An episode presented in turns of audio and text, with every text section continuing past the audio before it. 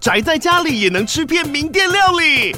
最懂吃的美食平台宅点心满周岁喽！二月二十六号至三月三十一号，周年庆消费满千折五十元，满两千折两百元，限量五十组超值组合包，原价二四九九元，特价二四零零元，搭配专区优惠再折两百元。鱼子烧麦、老爷叉烧、鲜肉汤包、墨西哥起司煎饼，交朋友来家宅着吃更好吃。马上点击链接探访宅点心。各位亲爱的听众朋友和观众朋友，大家好，我是桃子，欢迎你准时收听收看我们的桃色新闻。今天在现场有我们的华航空姐座舱长，真的好像、哦，还有那个麦汁代言人，以及我们的文青杏鲍菇蘑菇跟艾菇，什么什么走对，好，今天又是硬起来宗师代表来、啊，硬起来这样的话，我本来想要推荐一个不是硬起来的，就是这样我，啊，那就不是不是，哦、没关系，还是有硬起来的，可以，不要不要不要，我开玩笑的而已，没有了，都都可以。可以啊，对，因为我就我想要推荐的是那个啦，就是现在很红的一个动画叫葬送的福利莲哦，那个我我没点进去看，我也没点进去，在演什么？我我我真的本来也没有没没有什么太大的期待，我一直以为跟那个之前那个奇怪的日剧很像。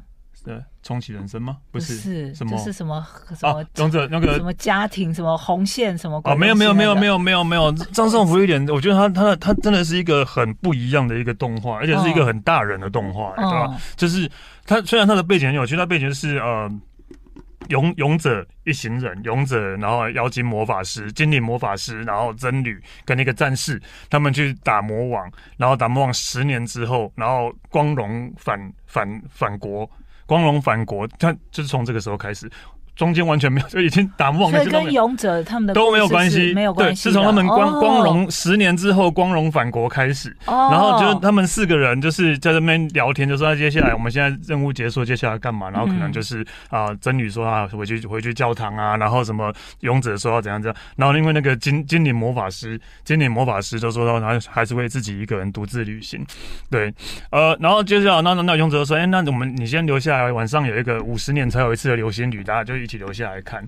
然后精灵魔法师就说，哦好啊，然后看的时候说，哦，精灵魔法使就是福利点，这是福利点，对对。然后福利点就说，在在看流星雨，福利点就说，哦，我这个角度不好看，啊下次我带你们去那个更好看流星雨更漂亮的地方。但下次是五十年后，五十年一次流星雨。但但因为啊。他芙莉莲的设定是因为他是精灵魔法使，他他已经他可以活千年以上，哦，所以哦，所以他做这样的约定，都在做这样的约定，可是其他人都在笑啊，说你那五十年之后我们都还在不在，在共襄悔之类的。但因为就是因为这样，他他福利点对时间的观念是跟一般人类不一样。的，因为大家因为其他三个人都说哇，这十年好长啊，好开心哦。然后不是说有啊，有很长吗？现在就过去 对他来讲只是一点点的时间而已对、啊。嗯、然后就是五十年过后，福瑞莲真的回到那个城了，嗯、然后去找这三个人，然后都已经是老了。当然，对，然后就带他们去看，带他们去看流星雨，流星雨陪你去看流星雨，这样吗？是真的很漂亮的流星雨。然后就大家就是。看了就很感动，感动对，真的看了会很感动。然后，已经老了，比较但他们都老了，然后到后来，哎、欸，是第一集，后来第二集，然后勇者都死掉了，嗯、他就还其实他们其他两个人跟福利人就参加勇者的葬礼。哦、但是因为这个时候开始，芙莉莲才开始感受到他在那十年的。十年的那个过程当中，他们培养出来的感情，他们培养、oh. 啊、不是不是爱情哦，是友情啊，oh. 或是那种情谊啊，伙伴、情谊伙伴，他才难关，对他活了几千年，然后活了一千年，然后才发展发生这事，然后突然就觉得有一点就是感触了，悲从中来，不是悲从中来，就突然自己平常几百年来的那个想法都已经有一点被改变了，这样，嗯、所以他就突然的开始要去寻找，看突然要去找。这样这样的感情的联系，这样情谊的联系，嗯、对。然后，例如，然后他就是，例如说，他去找那个真女，真女也很老了嘛，也应该七八十岁了，对。嗯、然后他有他有有一个养女，然后也是魔法使，嗯、然后他那个真女就拜托拜真女就拜托他说，你可以带着我的养女去去旅行之类的。哦、对。然后其实他们一路一一路旅行的时候，例如说，其实都其实整个故事都是一个。平平淡淡的，没有什么，没有什么大起，但是就是会有淡淡的感感人的时候。嗯、例如说，他们就会讲说，他们呃，例如说，他们去去了一个城镇，就看到那个以前勇者的雕像，嗯、以前勇者的雕像，他们就在笑说，就就啊，那个勇者每次都喜欢，就是光要。盖这个雕像，然后就是不知道想什么 pose，那边改就是弄很多 pose 之类的，嗯、就就超烦、超自恋的什么之类的。嗯，但是。但是他们去了几个之后，就就后来就遇到那个以前一起的战士，或是以前一起的那个战士，也是还没死，对。嗯、然后他后来就是跟他聊，才知道就是呃，虽然说那个每次当时勇者的时候，每次要盖这些雕像，大家都会嫌他说他很自恋，为什么要盖这些雕像？但是勇者勇者跟他讲说，因为。他他会想要在各个城镇盖这样的雕像，因为民众救了这个城镇，想感谢他嘛，嗯、所以想要在各个城镇盖这雕像，是因为想要让以后的福利点不会寂寞。就到各个城镇之后，看到 对，他可以看到那个对，因为他知道福利点可以活很久。对。我我听到哇塞，对吧？也太贴心了吧！那所以史丹利，你介绍这个，因为它是二零二零年四月发售的周刊少年 Sunday，对对，它是开始连载嘛，对啊，然后现在动画，现在变动画二零二三，嗯，那也就是说。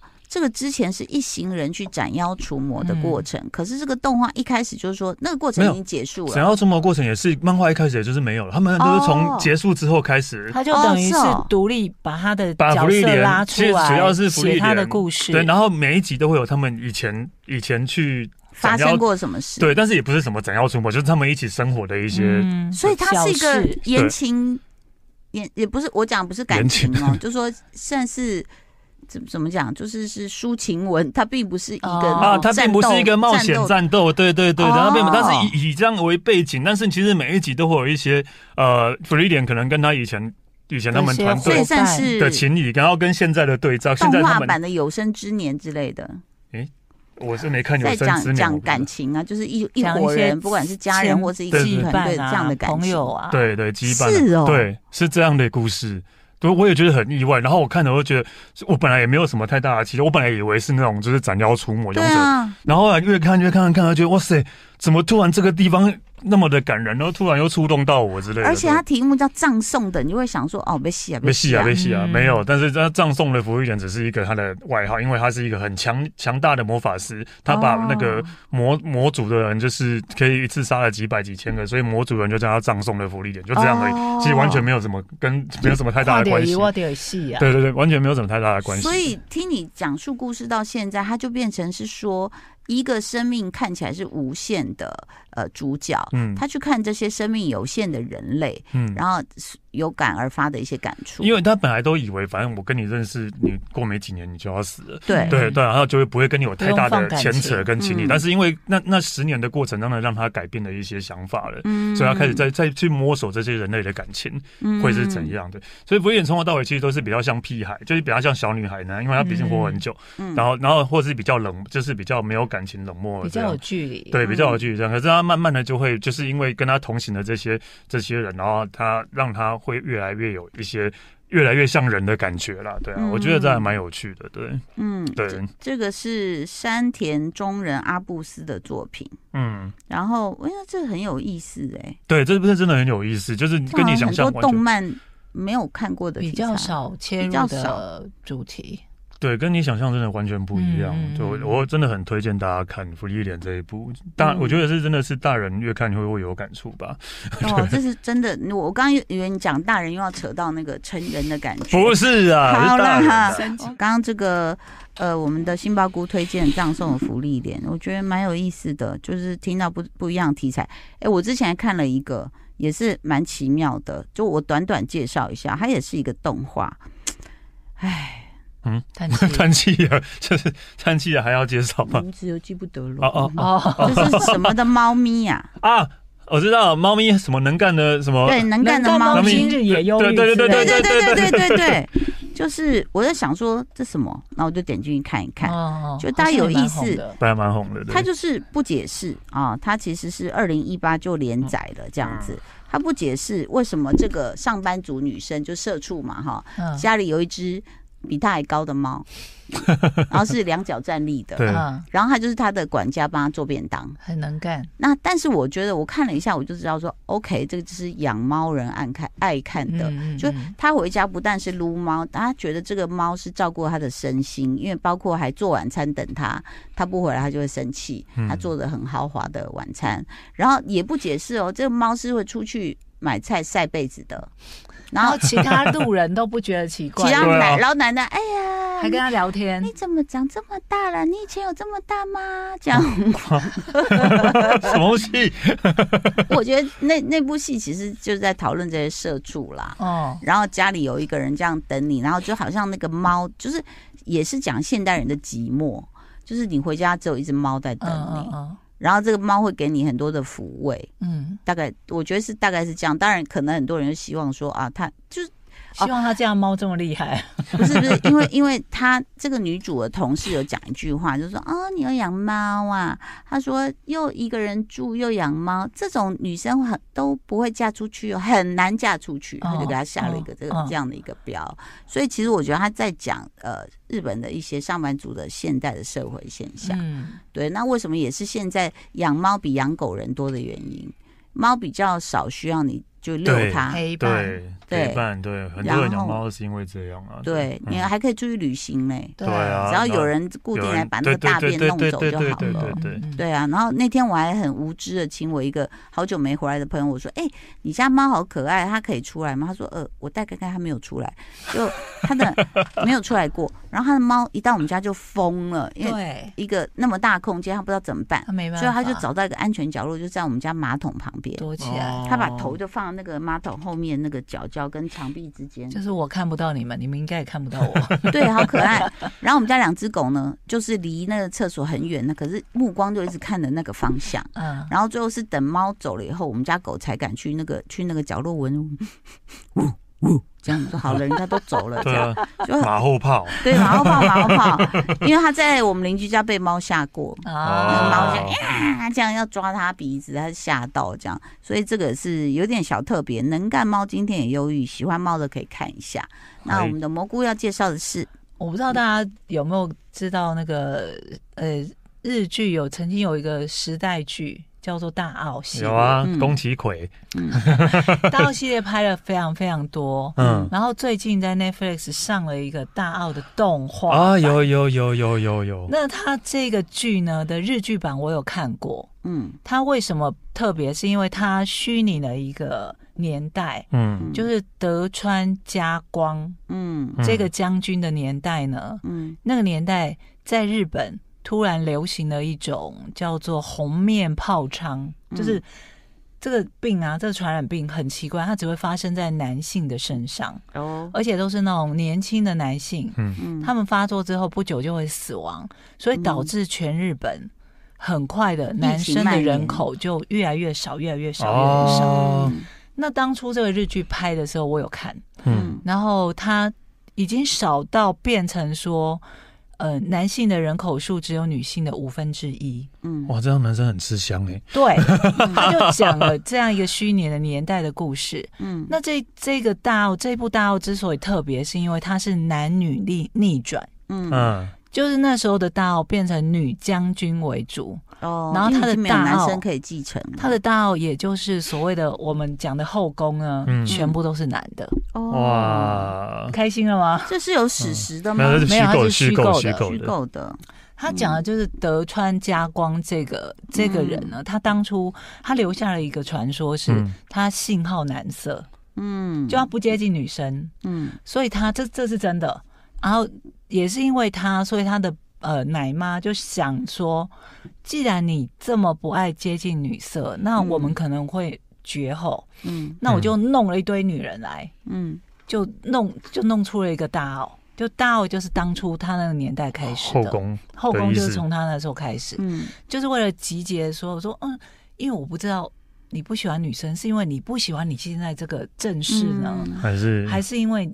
还是因为你不喜欢所有的女人，那我就把搞了一些女人来在你身边让你试，这样，嗯，看你会不会愿意，就是生小孩之类的。嗯，但他其实就是不喜欢女生。嗯，后来史史实上面就有证明这一点。嗯，那这个虚拟的呢，是虚拟的这个故事呢，这个女将军第一个第一个所谓的女将军，她是呃德川家光虚拟的，这都是以下都是虚拟故事。嗯，德川家光他因为。不接近女生嘛？嗯，那有，但他生性很残忍。他有一天就出去，跟着他的保镖出门，嗯，然后就保镖就他们就看到一个呃年轻的女生在路上这样走过去，嗯。然后那保镖就想说趁机劝她，他就说：“你看在月光洒下，就觉得这个女生就是你就知道说女人其实是很可爱的啊，很漂亮啊，值得什么怜爱，怎么之类。的。”就他就做了一件很变态的事，他反而去强行就是侮辱了这个女生。嗯，你说不喜欢女生的那个人就跑去，那那他怎么硬得起来？对啊。硬起来系列，请问一下，这很难吧？我觉得很难吧。所以不是把自己灌多一点。他把他想象成男的，他就反正他就形容说，他就是为了要止住他奶妈的嘴，说你看我对女人还是可以的哦。嗯，那他只是就说哦，你说女人很很美，对不对？那哪有美？你没给我看啊。嗯，然后说你如果阻止我，我就立刻把他杀。嗯，他就跟他保镖说，就是一个很生性、很残暴的幕府将军这样子，德川家光。嗯。但后来他也中了那个流行病就走了，嗯，那这下怎么办？嗯，他没有留下子嗣，因为他对他的正宫这些都不碰嘛。他侵犯过那个女的，对。后来后来他的奶妈就找到说，哦哦，因为一年后这个人找上门说我是那个这个是将军的小孩，让大家都不相信。嗯，奶妈就偷偷把他们安置在城外。嗯，后来就偷偷把这个女生，嗯，就是小女孩带回来偷养。嗯。就是想说，他至少是有血脉，血脉对，那就想办法让他生啊。嗯，然后那时候他奶妈就把这个大奥弄成了男的，嗯，就是全部后宫都是男的，男生来这样子，对。然后这这里，那请问一下，我觉得他是有意的去反转这个性别意识。对，那请问男的后宫也会争风吃醋吗？会。哦，太好看了，太好看了。那也会那个，就是要互相那个，就是争夺化妆品嘛，争夺化妆品，会会比说谁的衣服比较好看，后面多加一个板子比较挺之类的。接下来呢，蘑菇？那我刚刚不是说这个日剧当初有拍成有拍成真人版日剧，然后是动画最近才上嘛？嗯，它有一个关键人物啊，角色就是呃，让这个女将军真正的。呃，卸下心防，就类似说，因为他从小就是被当做一个等于说是繁殖的工具，嗯，嗯，然后原本是个小女生，嗯，但是她被带进了这个大澳之后，就被要求要当男生养，嗯，所以他们就奶妈就把硬把她打扮成男生，然后强杀了她所有的曾经呃跟她陪伴的妈妈什么的，嗯，所以导致她就是个性很扭曲。那他又因为小时候被装扮成男生，就在外面乱跑，嗯，他就被不知道说其实他是将军的后代的另外一个大澳里面的男人就强暴了，哦，所以他们就有一个传说说，这个这个人他很变态，就是他把他的生命中的第一个男人，就是过完初夜之后就把他杀了，嗯，因为他说他侵呃破坏了将军的。的宝贵的身体之类，是，但是那是因为是有原因的，就他后来有解释。嗯、那这日剧版呢，呃，出现了一个角色，就是有一个住持，嗯，非常的俊美高大，什么只有十八九岁，然后因为上任嘛，他就要来谢谢这个幕府将军，嗯，然后就要走了，结果就被奶妈垂帘听政，就躲在后面看到，嗯，那就相中这个住持，要把他留在大。是奶妈相中吗？因为他要让这个这个。将军女儿的后代有繁衍嘛，所以他就要帮他寻寻觅大澳的男子，嗯，俊美的男子。哦，他就他觉得他是优良基因啦，对，他就逼迫这个住持还俗，嗯，用了一些办法，大家可以继续看，超变态的，对啊，非常恐怖的过程，嗯，但这个让我。当初看日剧的时候，一直让我无法入戏的原因，你知道为什么？嗯，因为每个人看到这个住持都是震惊这样做，嗯、连进到大奥，每个男的看到他说：“天啊，太俊美了！”这样。好，我知道你的点了，一定是选角他不满意。选角的问题，那、嗯、那时候是一定要讲，如果是主演内丰，他就 OK。真的，可是光佑也不能算俊美吧？龚虾米，你知道当初那个住持他们找谁演吗？芥雅人。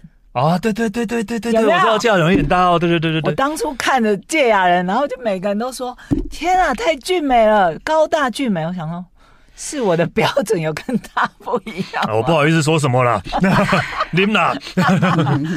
但是因为最近 Netflix 上了这个动动画版，那我觉得还蛮有趣的，大家可以看一下。他其实也讲述了一些他们当初，包括因为男男生变很少嘛，然后民间的一些。改变什么的。让我来补充一下，日本媒体 Oricon 每年会选出全日本男生女生最想拥有的脸，它有排行榜哦。第十名是山崎贤人哦，那个《经济之国》的爱丽丝，你有看吗？就是嗯啊，好，反正就是一个算是小帅哥啦，小帅哥，小帅哥。嗯，然后呢，还有哎，冈田将生跟平野紫耀。哦，都是新的。哦，冈田将生前阵子还来过台湾，就是日本版的《消失的情人节》嗯的男主角。第九名跟第七，他曾经头发烫的很卷，是你没办法接受那种样子。好，第八名是佐藤健。哦，初恋。怎么会才第八名？初恋的男主角。嗯嗯。然后横滨流星。哦，流星真的帅，流星真的帅。第四名，年纪轻轻很有男人味。对，九六年的哈。然后呢，他还拿了日本奥斯卡最佳新人奖。嗯，这样子。那然后新生代排名最前面是曾经演出过《假面骑士》的吉泽亮哦，算是个漂亮的男生啊。我觉得很奇怪，假面骑士的都很帅，对啊，因为他们都把脸遮起来。吉泽亮是个漂亮的男生啊，对。刚刚讲的都是小鲜肉嘛，嗯，都是小鲜肉。那也是有一些就是我们过去的经典男性。第六名是七夫木从哦哦，前阵子还刚来台湾而已，还是一样帅啊，对，嗯，还是一样帅，对不对？然后呢，呃，《速度与激情 》亡命光头了哈。然后呢，这个七夫木聪的演技也是拿下日本奥斯卡的这个最佳男主啦，对，对不对？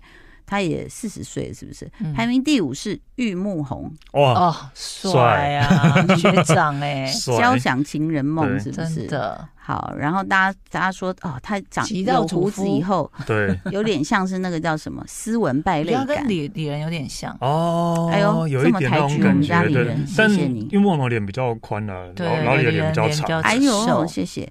第二名是西岛秀俊，哦，老帅哥啊，在车上，年轻的时候不帅，年。越老越帅啊！《昨日美食》第二季太好看了，哎，我怎么都没有介绍。好，那下次来介绍。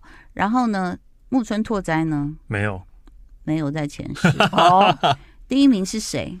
主演内丰啊。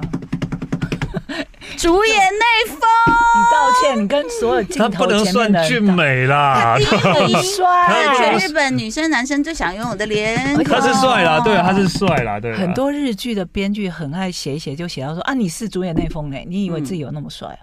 嗯，真的，你都没有认真看剧，我都看了很好了，下作道歉了，谢谢大家收听收看哦，拜拜，拜拜，很无奈，好。